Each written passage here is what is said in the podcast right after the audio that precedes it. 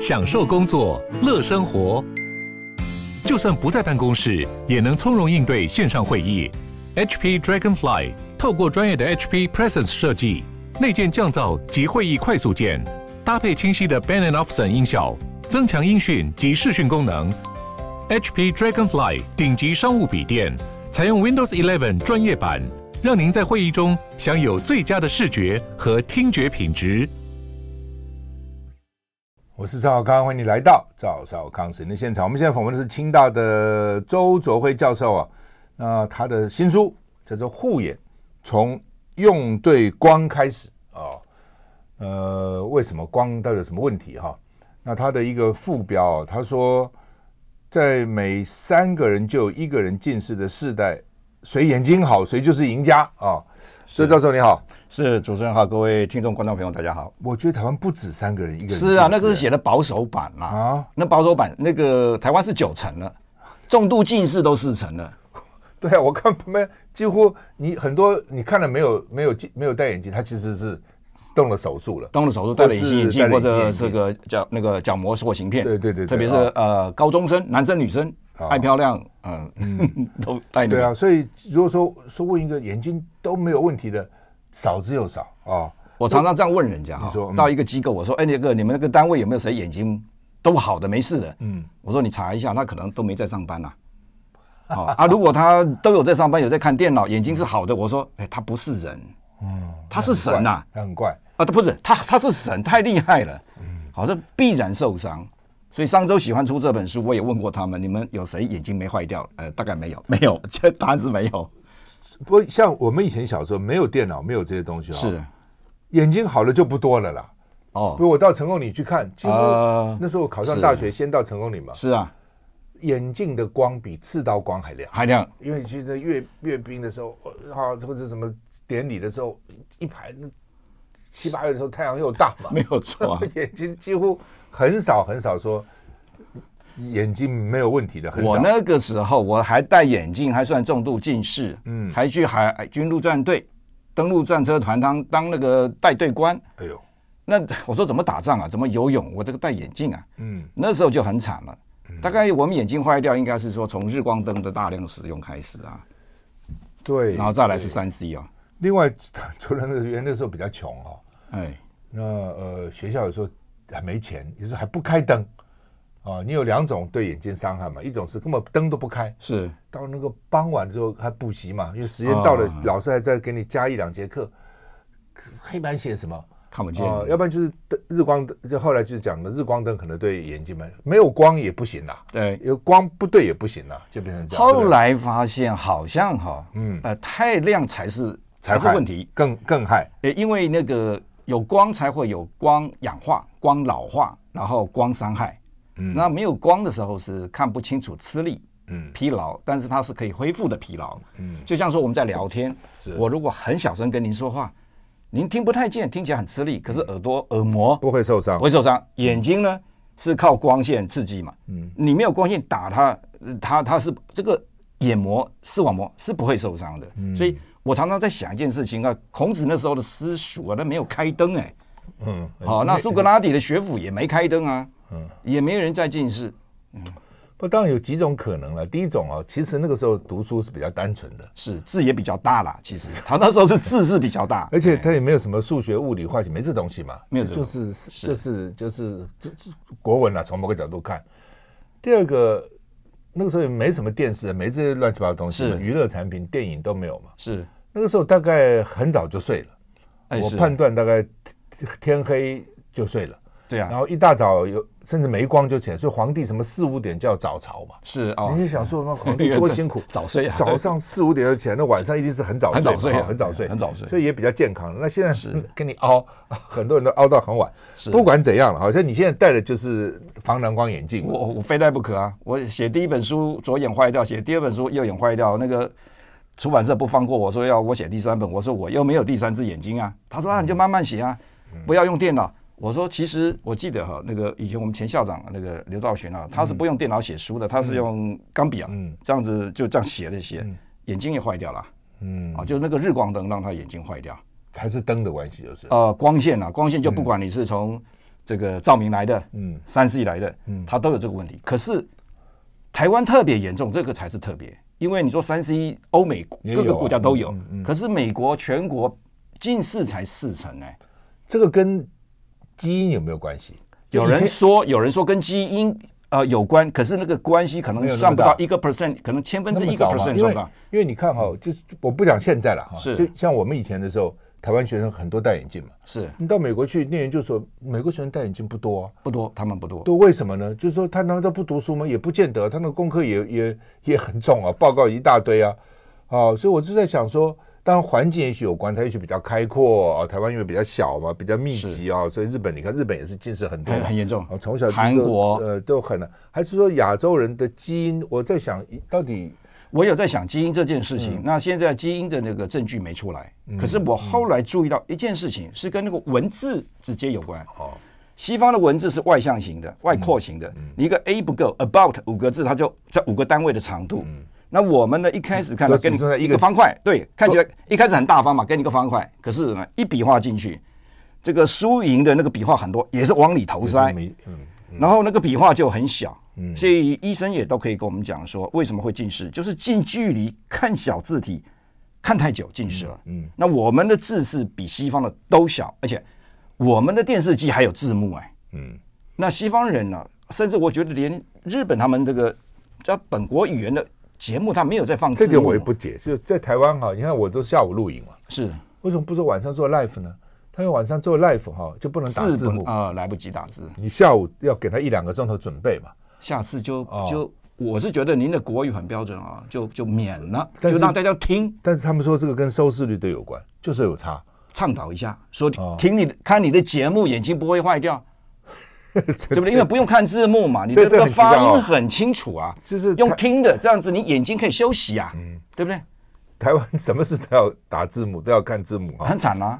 那这就是主，我后来再发现，就是说，所以你光看画面不看字幕，眼睛就负担没那么重，就是对，因为是这样的，就是说，我这个在一九八六年我去到 IBM，我我觉得很这本书等于是我从一九八六年到现在的一个综合结论，嗯。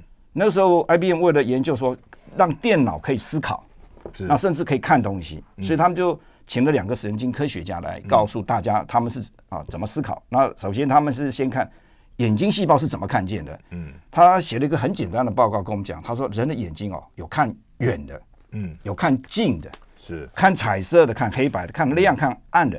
他说看垂直跟平行的是不同细胞。嗯，然后看那个倾斜几度不同角度了又是不同细胞，这是为什么说我们的啊看亮的细胞有将近六七百万颗，有六七百万个微处理器在做这件事情，然后看暗的有一点二五亿个微处理器，嗯，所以它是每一个都有个别的特别的功能。那我们现在是如果是近距离，近距离，然后长时间在看，就这样逼迫哈，同样看近的那些细胞一直在使用。好，白天使用就算了，到晚上又把灯打开了，三 C 又打开了，要又是亮视觉，又是近距离，然后这样子日夜看呢、啊，他本来疲劳休息会好，结果后来是疲劳休息没有好，然后日夜一记，眼睛保证坏掉，保证坏掉。那因为我们的繁体字又特别小，所以小孩子的写字哈，所以我现在就希望能够透过赵先生啊，呼吁啊，一个选上总统，对不对？整个。教育部讲说，一二年级啊，那个一定要学注音符号，国字很大，注音符号很小哎、欸，然后写写字，现在连幼稚园大班、小班就开始近视了，所以我我要呼吁很多父母亲啊，从小不要让他写字，顶多写毛笔字，要不然那真的是救不起来了。好吧，现在幼稚园、小学就甚至低年级就开始，我们以前大概小学高年级那个时候，我刚讲过光线也不好，要升学考试嘛，哈。是。为什么这么小就会？是因为你是因为看三 C 产品，还是还是因为阅读？小时候我近视是从看电视开始，嗯，那时候家里大概就四五岁，呃，五四五年级的时候开始有电视，那我离电视机很近，而且我会去看字幕，因为他那个有些有些卡通影片你是看不懂的，嗯、那有些人这个发音你是听不懂的，嗯，所以我一直要依赖那个那个字幕。字幕。那很惨，就是当我开始懂字，我就看字幕，嗯，反而那些小孩子哦不懂字的。反而不要好，哎，他倒反而用听的，他会揣摩，反而他眼睛好。后来就那个快速上升嘛。嗯、我我有注意到，台湾的小学近视好，大概从三四年级飞起来了。那之前是是平缓的。嗯。好，那么呃，你戴这个眼镜就是防蓝光，对不对？是。那一定要个黄色吗？一看就看出来了。呃，所以所以这样是好，就是说，你只要一看到是黄色、橘色，就知道是有效。嗯。那如果是没有颜色，你知道，你看一个白光进来嘛，白光是没有颜色。透过这个镜片之后，它出来还是原来的一样的没有颜色，表示它连它没有去碰到蓝光。嗯。白光是。蓝光、绿光、红光组成。如果它把蓝光拿掉，拿掉一些，你就这个镜片就应该要有一点黄。嗯。然后拿掉更多，它更黄。如果再拿掉一点绿，它就开始变橘。嗯。所以它是这个是基本物理，它是跑不掉的。所以如果有人跟你说：“哎，你的镜片白光进白光出，有绿蓝光”，那那是绝对错误。如果是不是无知，那就是黑心。嗯。那他但是他们有个无知是说，他们现在把呃这个所谓的彩虹七色当三色了。其实彩虹有七色嘛，嗯、那他们把蓝电子嘛，他们现在把蓝电子通通称为蓝光，然后它有滤掉紫光，它有滤掉紫光，可是蓝光跟电光它没滤掉，可是电脑里面没有电光跟紫光啊，它只有蓝光，所以它是那一点三 C 蓝光都没有滤到，所以很多人的那个护眼的那个时机是被耽搁到了，是蛮严重的。我这个眼镜。是啊，他说可以滤蓝光，但是没有。有他说，但是送回德国蔡司去做的，几万块这眼镜哎、欸，然后呢，他特别送回去，是，但他说只能滤大概百分之十、百分之十五，所以他就告诉你有百分之八十没滤到，滤不到，那就让那些那个那些那个蓝那个蓝光的打你眼睛啊，嗯，他就说滤不到，他说没有一个眼镜片能够做到滤很多的蓝光，就是最多就这样，结果是可以的，而且你这个。你现在看不出来啊、哦，是，只要到了电视上就变红的，OK，电视上镜片是红的，所以很多人是有时候我忘了换，所以我开始我也很高兴带个可以滤蓝光嘛，电视里面很多灯啊，怎么出来那个眼睛是红红的？很多人就讲你奇怪，你的眼睛怎么样了？哦，真真的，嗯，所以我现在就每次上电视就我就把那个我的这个呃变色眼睛白白色的一般的正常眼睛交给电视台化妆的。我说你提醒我，我化完之后就换眼睛，他们都会。但因为疫情啊，我大概有四个月不化妆了。是我到电视台我就直接进去，也不化妆，也不吹头发，我就自己靠着我丽质天生就这样子。是，常常就忘了，就是因为我在车里嘛，就忘了换，忘了换。因为以前放在化妆室，那个小姐会提醒，因为没有人提醒我。哇，有的时候你就看他那个眼睛就是红红的，就是奇怪的。是，一般不会哈，一般这个应该不会，我看应该不会了啊。只要电视上一照，就。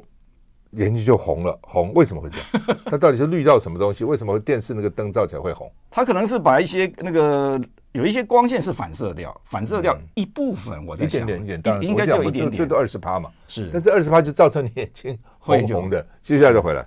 I like 103, I like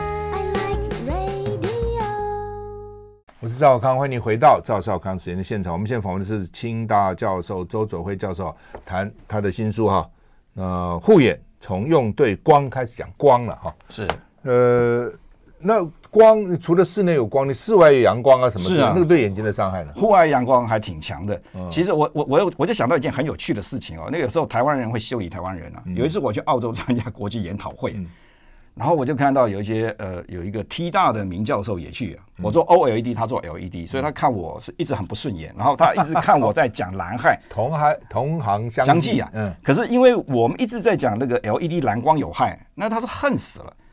然后在那之前也有人问我了，他说如果你认为蓝光有害，可是自然光也有也有蓝光，那你是在指责这个上帝造的光有问题吗？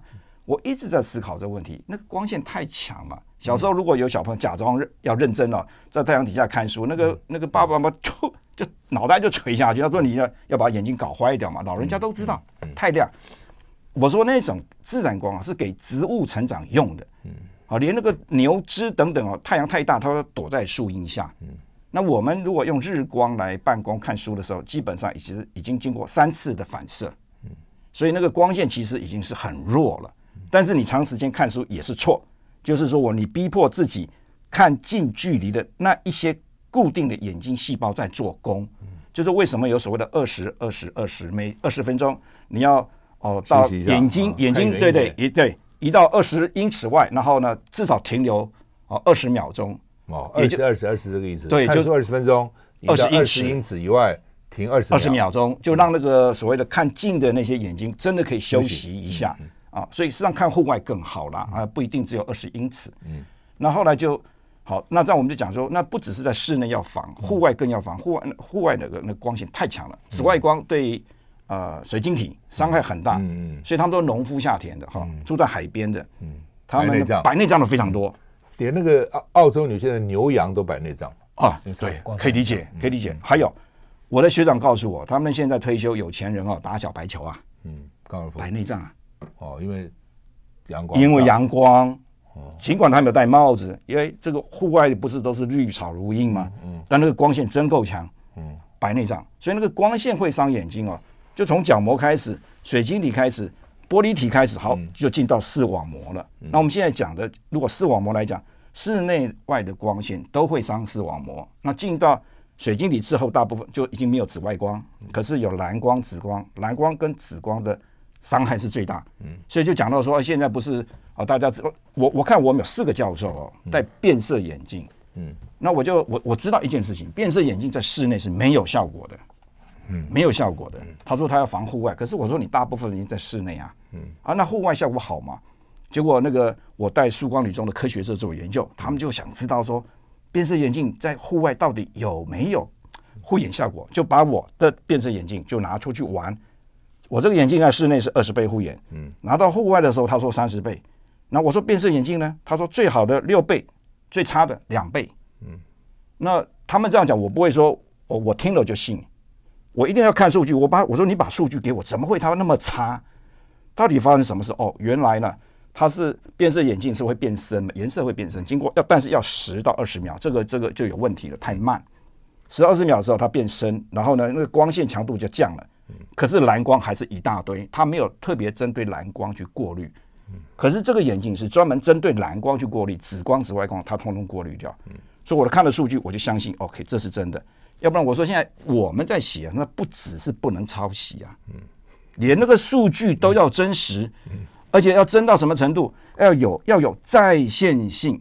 我的学生哈，四个数据挑最好的出来讲，我就说不可以这样子，哎，结果骗我。所有在线性送出去，我说好，很简单。他说啊，已经接受。我说没关系，把它撤回来，把它撤回来。我们是连抄都不能抄。我一直个我我教书教专业伦理教了三十四年，我就强调一件事情，要尊重著作权，就是跟人家打招呼嘛。你要用人家东西，你要打招呼，要人家同意。就像是我借啊，您家的扫把，就算是扫把，你也要征求人家同意啊。你不能说啊，就是一只破扫把，那人家可以可以很火的，因为你这就是偷嘛。所以我就讲说，你连七个字相同都叫剽窃，现在还讲什么二十趴、三十趴？我说那不要再讲了，七个字相同。有一个编辑，美国不是有个编辑吗？讲人家的笑话，哎，不完全一样，但是那个笑话的精神是人家的，这样拿来讲，当做是他自己的，总编辑下台。讲个笑话都不行啊？不不，他是抄袭啊，他把那个笑话当他自己的。你如果出一本书，我说哦，这个笑话是谁讲的可以？这笑话是谁讲可以？你要把功劳给谁讲过的笑话很好笑，我讲一次给大家听，那这样可以？哎，如果这样可以，对，你不要说是我的笑话就不行。哎，对，那那就偷，嗯，那就是就是偷，那偷的话就是下台啊。那在台湾 啊，偷到国了就变总统了嘛？这怎么办？怎么办？好吧，这怎么办？啊，就回到眼睛的部分，嗯，对吧？就是后来为什么蓝光那么坏？蓝光呢，能量强，它是那个就是那个它的反应叫光嘛，红橙黄绿蓝靛紫嘛，对对，对。那为什么蓝光特特别不好？它的它的能量只听到紫外线不好，紫外线不好，对皮肤不好，对眼睛不好。是怎么搞个蓝光？因为蓝光它算是紫外光的表弟了，好啊，它算是紫光的堂弟，嗯，哦，就是他们是邻居，对，蓝靛紫它是它是渐进式的，所以紫外光那个伤害是立即的，嗯，哦，那紫光也是快，那那多亏水晶体帮我们吸收，可是。水晶体吸收紫光太多之后，它也牺牲掉，它就白化掉。嗯，白内障，白内障，对。所以现在白内障的人很多，很多很多。好，我们现在访问的是周卓辉教授，谈护眼，从用对光开始。我们休息一下再回来。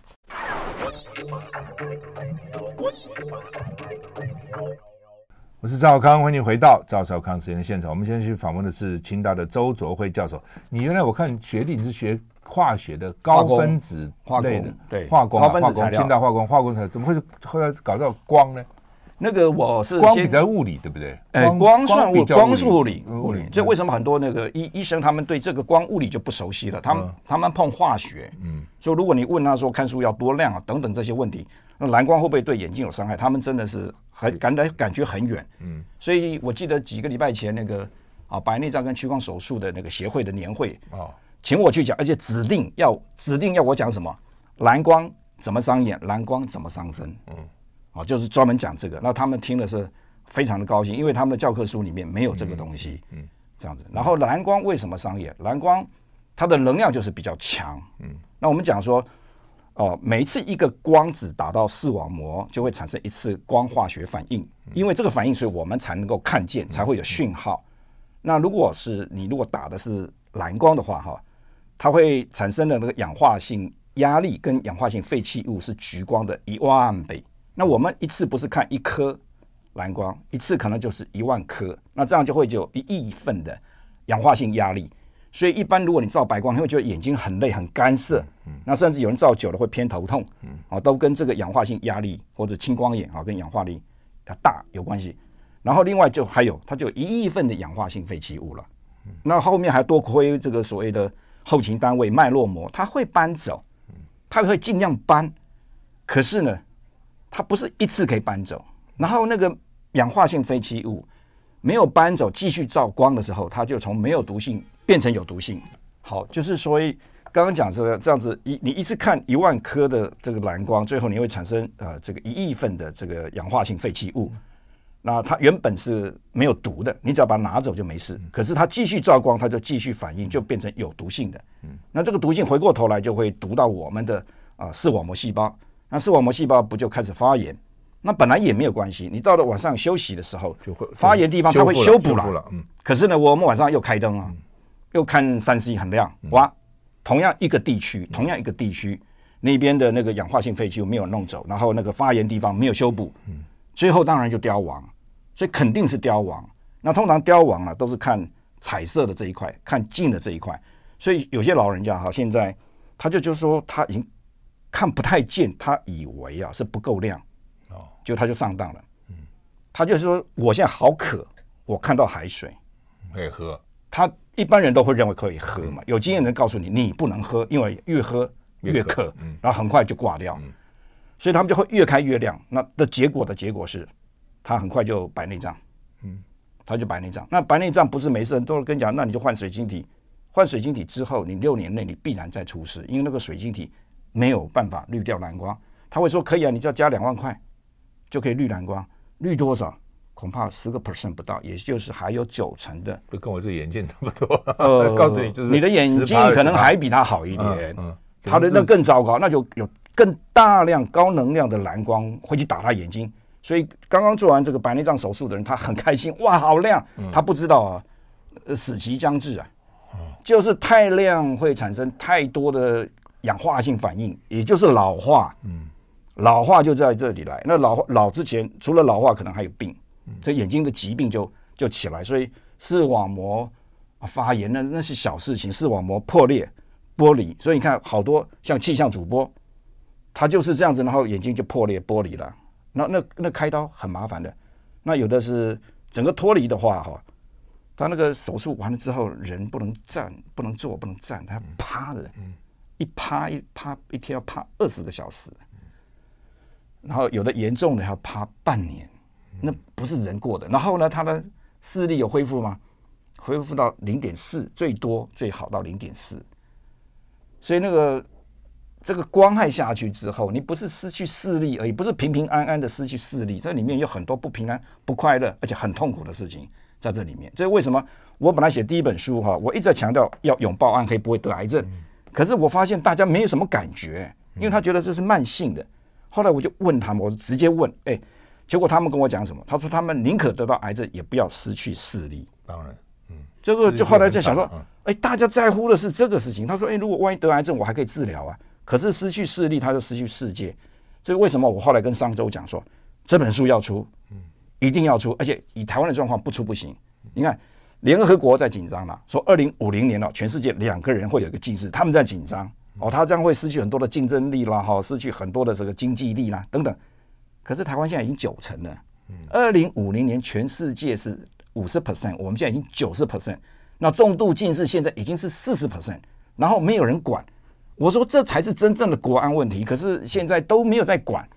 好，所以我就希望透过赵先生呼吁，因为太多家长有这个痛苦，全民都痛苦了，老老少少，嗯，怎么办？那现在就是方法，结果还很蛮简单的，就不要那么亮，不要那么蓝，嗯，不要那么久，然后呢，我们有暗视觉，不要那么亮，你就可以启动暗视觉，有一点二五亿颗。可以代劳，晚上他或者在室内的时候，他可以代劳，可以看得见。叫给他三分钟，有的甚至快一点，小孩子五秒他就看见，大人可能一分钟他就看见了。用暗视觉，那让亮视觉细胞休息，然后坏掉的去修补。好，那不要太蓝，因为我们的眼睛坏掉，后来他们有医学报告讲出来，我们有看彩色 RGB，那最主要是看蓝色的细胞先死掉，那个地方那个过劳。过劳死掉，所以我们的眼睛基本上你不要蓝光，蓝光进来之后看起来更亮，可是它是没有在帮你，它在扯后腿，哦，它就让你更多的蓝光细胞死掉。所以有人发现把蓝光拿掉用烛光的时候看比较暗，反而看得比较清楚。那也就是古代为什么他们晚上用油灯看书是够的，秉烛可以夜读嘛？那你其实够了，虽然暗，但是看得到就够。还有个更夸张的，凿壁借光可以看得见呢，凿壁借光看。你家有钱，点一根蜡烛也不怎么很亮。我再开个小洞，照顾了，我都可以看书。请问那个时候可以看书，为什么我们现在不能看书？那那时候那就不是基因问题了，嗯、对不对？因为我们基因没有突变嘛。从古代到现在，古人会不会眼睛都不好？照你这样讲，不会。反而我们现在比较不好，欸、对不对？是，这个就就这些就证据。诶，甚至他更夸张，还捕那个萤火虫来看书。我说拜托了，那个那个那个伤害生态太太太离谱，可以看见。是啊是啊是啊是啊。我真的常常想，古人怎么办哈？古人怎么办哈？那光那么暗啊，这样看会把眼睛都看坏了。照你这样讲，不会，没有看坏，因为它没有光氧化反应啊。嗯，对不对？对不对？就像你声音很小，不会伤害到我耳膜，就大声开枪在我耳朵旁边放鞭炮，那震破掉。那眼睛就是太亮坏掉，耳膜眼膜。你这样讲，你你刚才是讲说东方西方的成分，我突然想到，真的哈。西方人美，我们讲美国人来看，家里面是没有上面的灯，没有上面，哎，这个灯上面灯拿掉，没有。听到这个节目了，赶快把上面灯关掉。这个是旁边的旁边灯，是是暗暗的，是哦，就台灯。我还想说，这这老美是怎样啊？不看书啊？不看什么？不看什么？他们看书，他们看书。这个台灯呢，就是立灯了。他们立灯很好几个立灯嘛，哈，很少有那种大主灯。没有没有这样哈，他们没有这样子，对，都是立灯，而且就他也不会都开，他开一盏。你说他不看书，他们书看的特别多。嗯，他们书看的特别多。我有个老太太，房东老太太，大概九十几岁了，坐在那个 porch 那边，有个有个摇椅。我在想说，那他那本书不知道看了几年了。我就说啊，你通常一本书要看多久？哦他说我大概一个礼拜看一本吧，畅销小说，真的很认真。哦，那他们他们看书看了很多的，我们我们是不太看书，我们也不应该看书。为什么？因为我们白天看书，晚上又看书，那家里又开得很亮，那眼睛已经是受伤了，再看书死定了。没办法看书啊，所以不要太亮，太亮反而不好。太亮就是那就是那到底氧化反应太多嘛？以前不是我们都要看什么照照度多少多少 lux 多少吗？哦，那赵先生，那我我要谢谢你提出这个，都还拿到学校去测哦。议员说这是不够啊，等到加日光灯啊，就是这件事情害死所有人。那现在连那个幼儿园的小孩子也要被害死了。嗯，因为他说有个规范，教室的桌面要两百到七百五十个勒克斯。嗯，那是教育部。建议，嗯，我说你最好规定，然后你告诉我你凭什么，然后出事情我要找你。他说哦，没有，我们的建议规定，哦，我们是建议，所以不负责。可是到底下的时候就，你这拿着鸡毛就当令箭了哦，赵先生，你这个太暗哦，加灯管，加灯管，然后大家眼睛都爆掉，嗯，就爆掉。我们有量过，我如果桌面是两百勒克斯，进到眼睛大概是一百，那如果是五七百五，那完蛋了，就两百。这种白光我可以看多久？当然可以看。也看得很清楚，可以看多久？五分钟不到。然后我那些看近的，啊，那些所谓的看亮的，这视网膜细胞就开始凋亡。嗯，那为什么你说我还看得见？因为我们的 也还有很多其他科啊，这些死掉的时候，这其他科就顶上去，那就最后你没有太多久，你那一个区域就没有了，啊，就开始也会有所谓的黄斑部病变，啊，它它就回不来了。所以那个不能怪台怪怪台湾，因为台湾是抄袭国外。啊，那那国外那些这些规范说，嗯、教室要多亮，办公室要多亮，然后我就说一个很好笑的，叫做麦登郎的阴谋。哦，哦，麦登人说，哎，你不要点太亮，因为太亮会眼睛氧化。他他就是说，哎，太暗了，一颗不够，两颗、三颗、四颗、五颗，这样他的他们是从业绩的角度来看。那你问他为什么要这么亮？然后然后这么亮是是为什么这样规定？那你用白光啊，这是白光的规定。那我如果用电灯泡呢？也也也不不同颜色也要这么亮吗？那我如果用烛光也要这么亮吗？白天那么亮，晚上要这么亮吗？好，那都没关系。你现在告诉我，我这个亮度我可以看多久？你要告诉我。有啊，有这个东西啊，不能讲。还比如台灯，台灯他现在不敢强迫你去检测啊，一检测下去的话，那死一堆人。他们也都是用建议。哦，他说有个有个检验啊，最后你这个台灯呢，危险群组零，听起来是安全的错。他如果是危险群组零的意思是说，我用这个台灯这样看书可以看多久？看一万秒，那大概就是三个小时不到。那我们一天上班不是只有三个小时看书，也不是三个小时，是四个小时。有的看书要八个小时甚至十二个小时，然后呢就过量，就过量。所以图书馆里面都有那绿绿的那个灯啊，一排一排，到底对对不对？那个要要就是需要的才开灯，然后甚至最好弄可调的，因为我我们后来量哈。有有些小朋友，他只要三五个勒克斯就看见，绝对不是一百，一百他们都觉得很刺眼呐、啊。那很多大人就说：“大人啊，你这么暗怎么看书？一定是打混。”没有，你错了。小孩子他看得见就是看得见，是大人眼睛坏了看不见。所以我我一个牙医师他对我很好，他就跟他女儿在吵这件事情，他就说这个台灯不够亮，哇，他那个要把上面灯管加大，还有加大型的。哇，那女儿马上就说眼睛不舒服。他们觉得小孩子爱吵闹，我说你到我办公室来，免费帮你量测。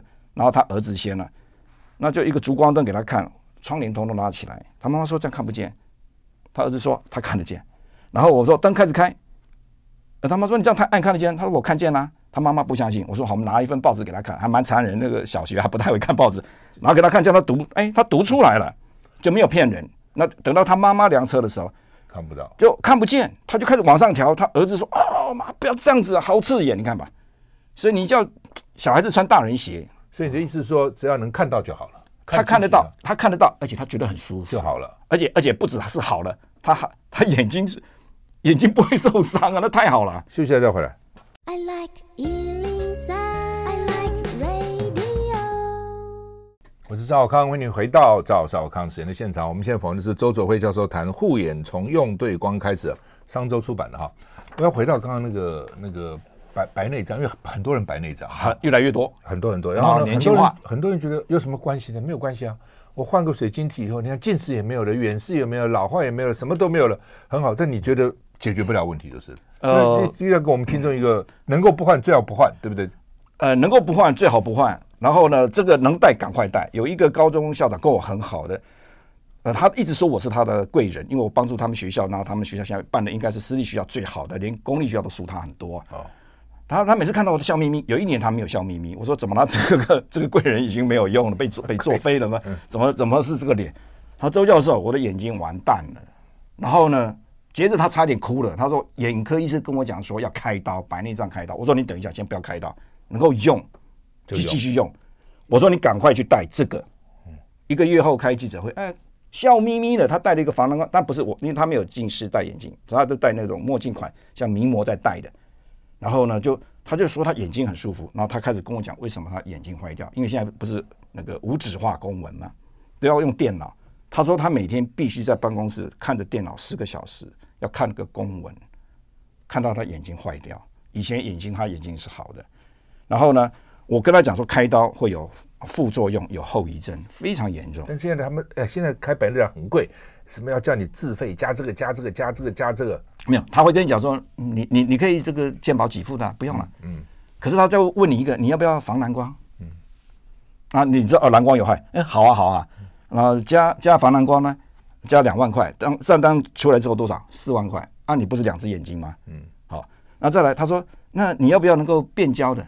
刚刚说没有那么好啊，他说那个那个焦距它死了，它固定的，你可以看远不能看近，看近不能看远，那你要不要变焦？哦，要，啊，那当然要啊，再加两万块，再加四万块，再乘二啊。OK 啊，然后那你有没有什么呃什么叫做乱世啊？哎哎，再加四万块啊？要不要那个再加？最后差差不多就要二十万，嗯，差不多。我去北浦买香蕉，然后我在那边掏钱哈，然后他他我就要确定我我要给他的是五十块的还是十块铜板嘛？那有两个老先生在很远一个地方，差不多啊，Miss 那边那个距离。哦，他说你那是五十块的，哇的，怎么哇，他不快七八十岁了，怎么看得见？哇，你你怎么看得见？哈，二十万的眼睛可以不看见吗？农夫啊，白内障二十万开过刀，然后三个卖卖我的那个也二十万，那大约二十万，然后有后遗症啊，因为我们刚刚不讲说太亮，然后视网膜就会受伤嘛。开完刀之后，那个水晶体哈没有防蓝光，防一点点，那意思意思，我的建议是。不要防，不要加那个钱。为什么？你就带这个这个三千块，嗯，你要看全彩的时候拉起来，嗯，对不对？要防蓝光的放下来，嗯，这个护眼倍数二十倍，你那个水晶体里面那个五五个 percent，那个就是一点一倍、一点二倍，那个没有帮助。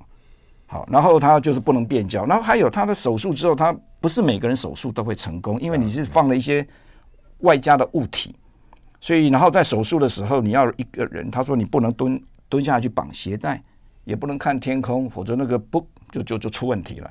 所以他有一段时间你不愉快，那也不是那一段不愉快时间过后你就愉快也没有。所以你看马英九前总统六年后又开刀了，然后在那个有太大量的光线进去，他没有去保护到。那前行政院院长刘兆玄找他一个礼拜去开刀的，也是一样，在这个六年当中，他开了大概第四次刀了。所以为什么老人家他们说可以？为什么一直开？开了干嘛？他就一直发炎啊！因为你把原来的水晶体拿掉，换成山寨版水晶体，它那个是有很多的问题，很多的副作用，都后遗症，更大量的光线进来之后，没有帮你挡住啊！那你的眼睛就是这样子过度氧化，本来就已经是氧化了，你现在让它加速它氧化，所以它有很多的这种刚刚讲的氧化性废弃物、氧化性压力，会造成你眼睛有更多的病变。啊，全部过来是要，比如说视网膜啊发炎、剥离、破裂，或者甚至就是黄斑部病变。那有的是青光眼，那一系列的问题就那甚至它还会衍衍生其他，有的时候更严重就眼癌嘛。我记得那时候高雄议长就是因为眼癌，他第一个他是说这个这个选举让他很不愉快，第二个是他的眼癌那个痛苦没有人可以想象，所以才会有人讲说，我宁可得癌，我也不要失去眼睛。就可以反映他的心境。所以换作结论就是说，能够用就用了，嗯、能够用，因为开完刀之后啊，你你戴这个还不够了，你要那个重磅的，比我这颜色更深，你不戴你就完了。所以能够用就用，虽然有的有白内障，呃，有些医生轻微的，轻微的，有些医生比较有良心啊，就就跟他跟你讲说，哎，还还你就能用，再再就继续用吧，继续到底是你自己的嘛？是是是，因为它是天然的啊。对，因为很多人说开了以后觉得哇。因为视力好很多，但过一阵以后又开始不行了，又快速恶化，又不行了哈。觉得我刚开完很好，为什么这样呢？又不行了哈。所以能能够用自己原来的最好了哈。当然，那个天生对，对，对，自然。如果真的除非不得已的没办法，那也也只只只好就一对不对？你真的没办法，那所以有的人哦，就是平常没保护，然后以为换了之后就没事，那才有事，那要重磅保护。所以要有个习惯，所以我才说我我那个认识那个曙光女中的校长，他后来就带了，就开始保护了。那他到现在一年多也也没有去开刀，也好好的。嗯，休息一下再回来。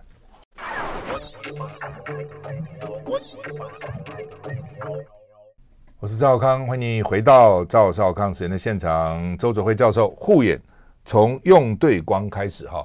那怎么好吧？就是我们最后一段时间很快了啊，反正要要要了解去。就看书嘛哈，那结论就是什么叫做用对光？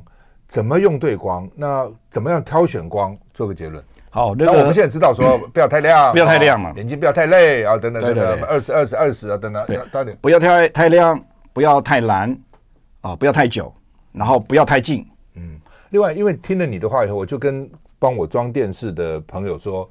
你帮我调一下，我说我已经给你调，给你装电的时候我已经调到最暗，那个最哎，就就不没有那么强了，已经最想办法调到。他连最暗都太亮。对对对了，但是就是说至少我的意思说，我跟你你如果装电视，告诉那装电视是调的时候呢，技他有技师嘛，是尽量把它调不要那么强啊，总是尽量嘛，就是不这样就就要全力调到最暗，嗯，你会发现它还是太亮。嗯，你看我们在电影院那么暗。